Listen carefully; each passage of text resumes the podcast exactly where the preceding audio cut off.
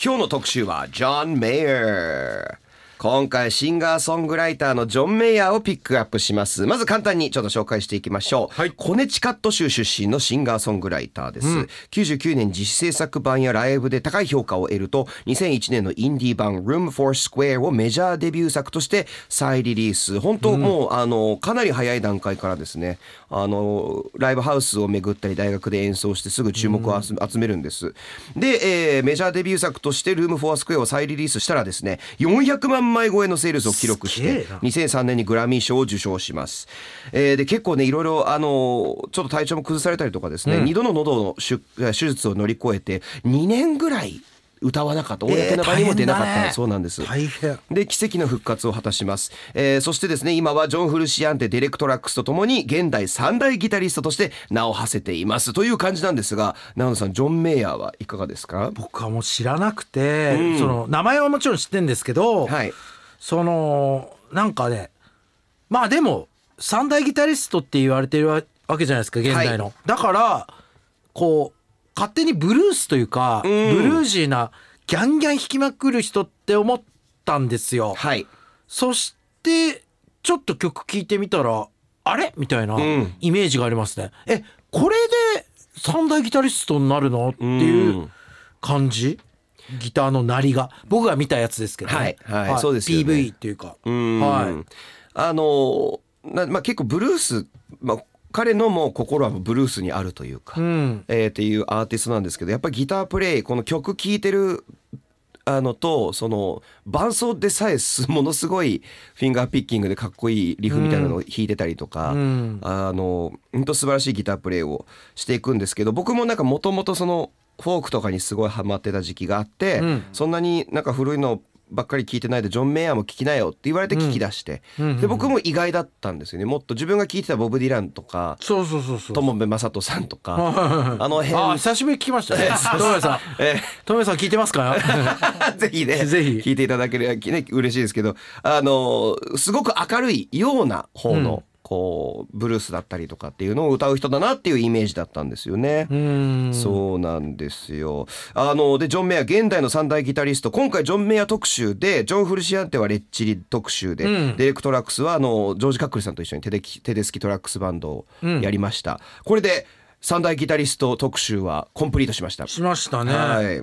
なんかあとあれですねチャーリー・セクストンって、はい自分が子供の頃にはいいたんですよ。うんであのアイドルみたいな感じで出たんですけど、はい。で今やあれですよボブ・ディランのツアーでギター弾いたりとかえー。しててびっくりしたんですけど、最初はなんかアイドルギターヒーローみたいに出てきて、はい。そういう感じなんかなって見たミュージックビデオがあったんですよ、僕。あ、ジョン・そうなんですね。メイヤーの。あそしたらチャーリー・セクストンってもうめちゃくちゃルックスいいから人気あったんですけど、はい。はい。軽って思って、うっ。ていうのがジョン・メイヤーのイメージですね。あじゃあジョン・メイヤーのイメージはそのなんて言うんでしょうブルース王子様じゃないですけどちょっとイケメン枠の、はいっていう感じですね。そうですイメージですね。イメージですチャーリー・セクストンがの現代現代というかチャーリー・セクストンも今いるんですけど、はい現代と思って一曲だけ僕がミュージックビデオを見たらうちょっと肩透かしくらったってはいいうはいので、そっからほ掘ってなかったです。あわかりました、はい。ちょっと今日いろいろジョン・メイヤーの魅力を紹介していきましょう、はい。じゃあここで長野さんおすすめソング一曲お願いします。それがその曲になるんですけど、うん。もうジョニー・デップみたいな感じのかっこいい、うん。あのーミュージックビデオのサムネイル的なうんものってあるじゃないですかミュージックビデオ見るとき、はい。でこれジョニー・デップみたいじゃんと思ってかっこいいと思って見たらあれ？っていう。ああああれ？ああれ？ね。軽っ。思った人と違うんだけどっていうはいのをかけます、えージョン・メイヤーで「ワイルド・ブルー」All right, that was Wild Blue by John Mayer. NRFM からお送りしている Live Buzz。今日のバズアーティスト、John Mayer 特集しています。ここから私、ミッキーが独自に調べたジョン・メイヤーのエピソードを紹介するこのコーナーをお届け。その名もミッキーズ・マウス。さあミッキーズマウス、今回ねですねちょっといろいろな話を用意してきました。まず一つ目のトピックがこちらです。幼少期にギターを弾きすぎて精神科に連れて行かれる。ええはい。かっこいいんだけどもはや。いやいいですよ、はい。あのジョン・メイ精神科に連れて行かれなきゃいけないんですか？えーちょっといろいろ生い立ちの話生い立ちの話あんまりしないんです。はい。ジョン・メイヤーってしたがらないんです。あのご両親はですね教師です。どちらも。うんえー教師なんですけれどももともとジョン・メイヤーギターにはまったきっかけが「はい。バック・トゥ・ザ・フューチャー」あマーティン・マックフライがはい。ジョニー・ビッグドをはい。チャックベリー。演奏、はい。はい。した時にこれだと、なるほどね。はい。うん。やりたいと。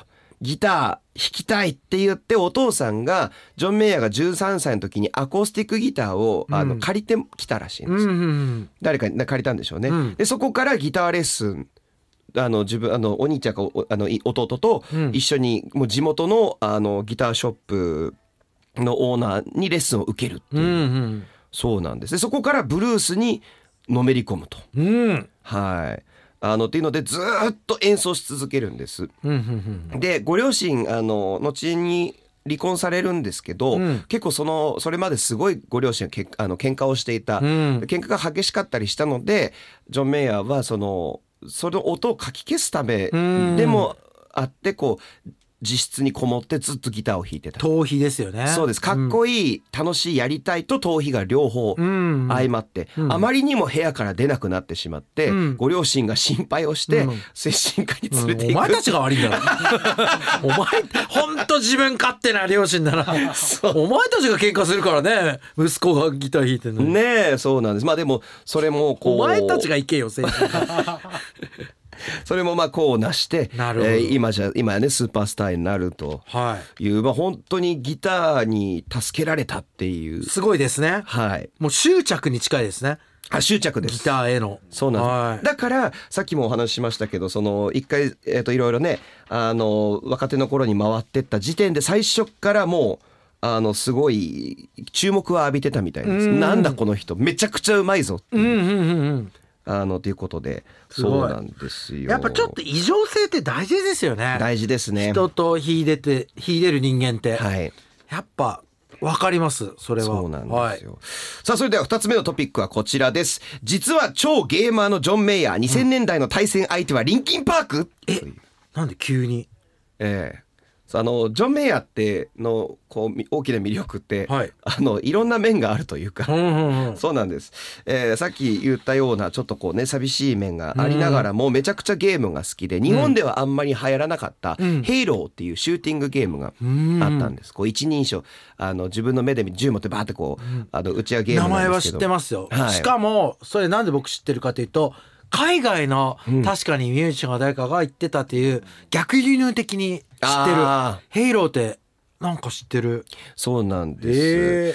でその「ヘイロー」が当時すごい流行ったんですね、であのお友達とかと一緒に遊ぶ時に画面を4分割して4人で遊べるみたいうんうなん。風にやってたんですけどもうちょっとジョン・メイヤーギターから今度は「ヘイロー」にのめり込みすぎてですね。こういう人なんだねもうね、はい、あそうですね。ね。凝り性なんです凝りね性だね。ライブの直前まで「ヘイロー」をやってすげえ。ヘトヘトの状態でそう近藤真彦みたいな。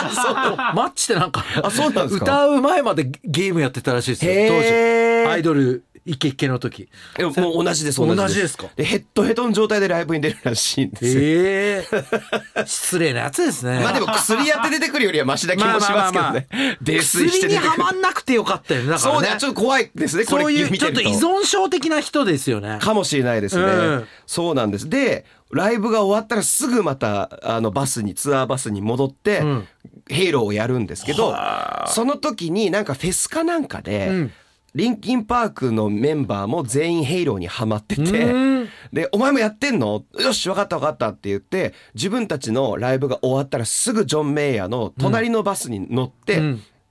ジョン・メイヤーもライブ終わったらすぐ行くからって言って、うん。終わってすぐバス行ってで画面分割をするかと思いきや、うん。当時やっとインターネットのでプレイするのが出てきたんで、うん。バスかなんかにこう、えーから出てくるケーブルでうん。インターネットで挿してローカルエリアネットワーク LAN で、うんうんもうそのメンバーと一緒にみんなでなんか8人ぐらいでやってたみたいですね、ただひたすらリンキンパークとヘイローをやってたっていう。リンキンパークもそんな感じでいればよかったのにね。本当ですね。ねえなんかね。本当ですよ。なんかしやっぱりボーカルの人が亡くなってからシリアスなイメージがあるじゃん。よりうんより。うんこういう面もあったんだねリンキンパークってね。そうみたいです。あらららら。そうなんですよ。でまあゲーマー多分オタクなんでしょうね、ん。日本語も喋れるんです。えジョン・メイヤー？はい。なんで？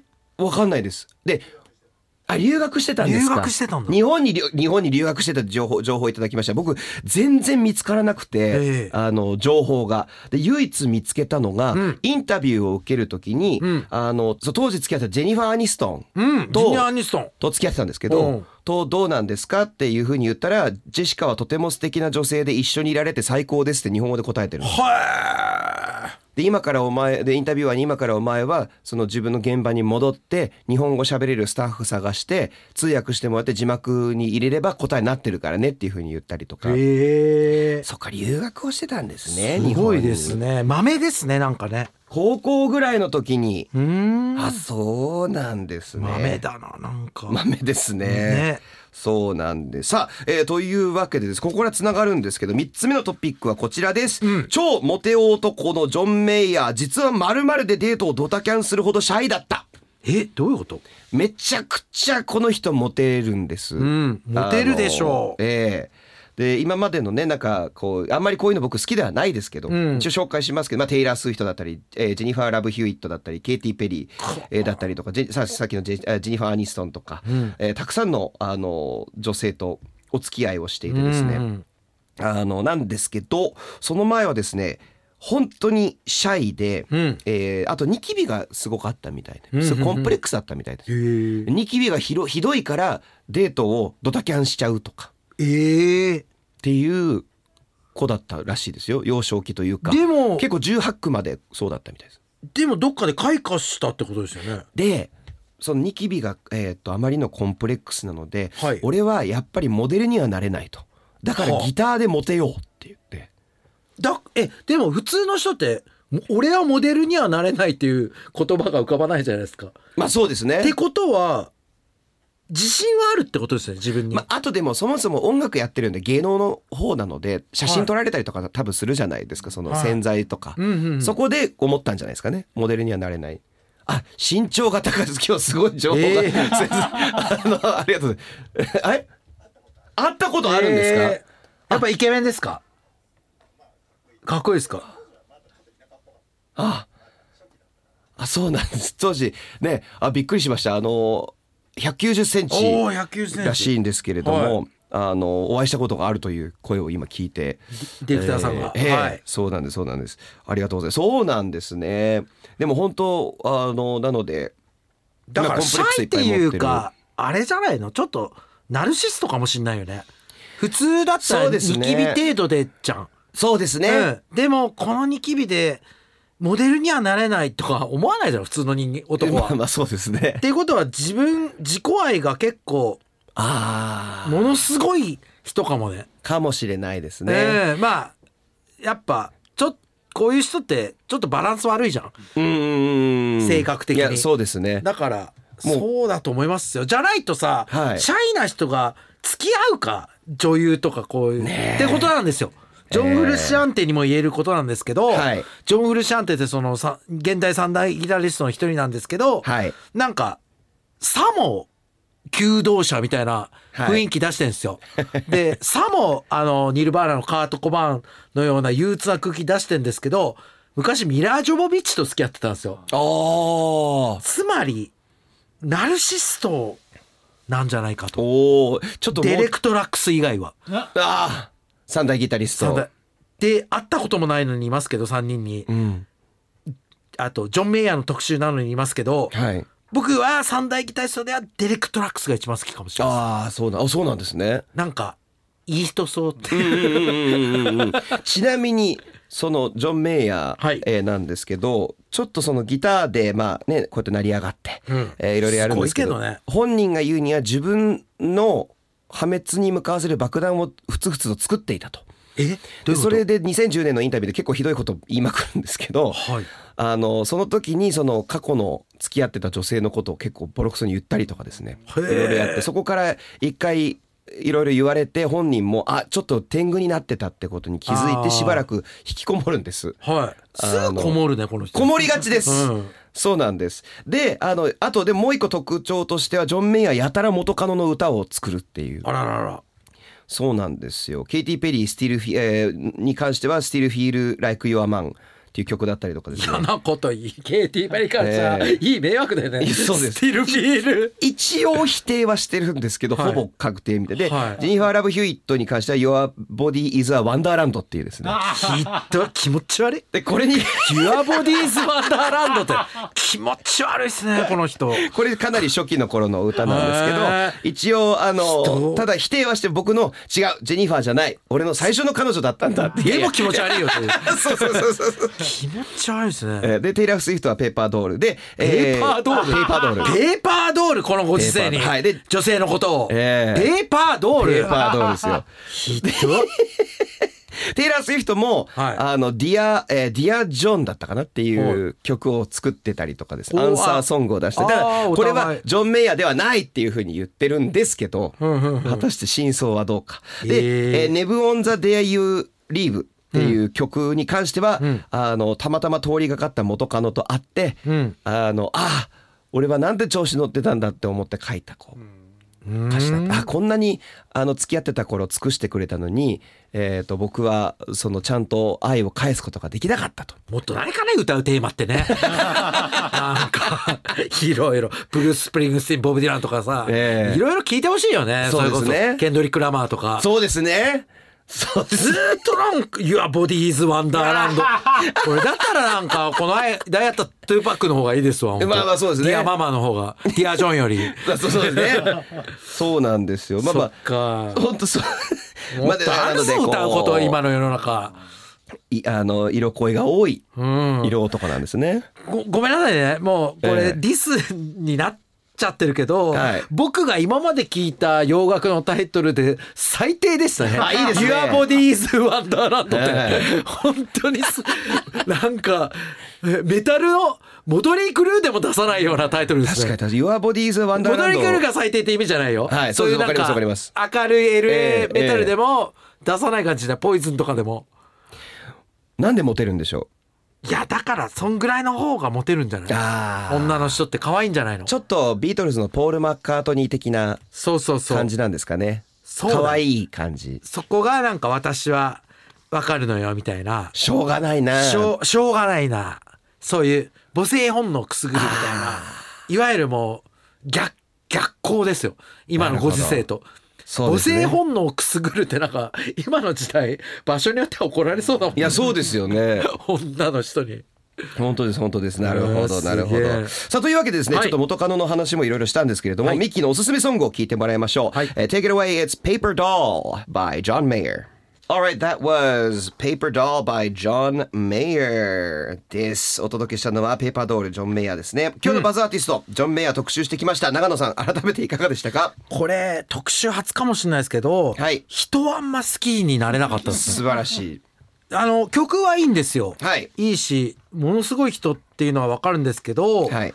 やっぱでもデレク・トラックスがどんな人かもわかんないけどえ本当のところは、ジョン・フルシアンテもインタビューとか見る限り人としてはなかなかの人なんで、ん悪い意味でだからジョン・メなんかといやー突出してる人っていうのはやっぱ問題があるんだなっていうかえまあそうですね。それは。本当思いました。なるほど。でもこれはいい意味でですけど、はいだからこそそのローリング・ストーンズの時もそうだったじゃないですか、うんうんうん。問題があるとか別に我々いい人見にお金払ってないんで。そうですね。とんでもない人が見たいんで、んうんなんか嬉しかったですけどね。ね。ジョン・メイヤーがぶっ飛んでて、うん。なんかこれでえなんかいい人だったらつまんないし。そうですね、うん。ちゃんとぶっ飛んでてよかったです、ちゃんとぶっ飛んでるからなんか。で多方面にぶっ飛んでていいなって僕は思いましたね。ギターにのめり込みすぎる、うん。でゲームにのめり込みすぎる。極端引きこもる、だからその人としては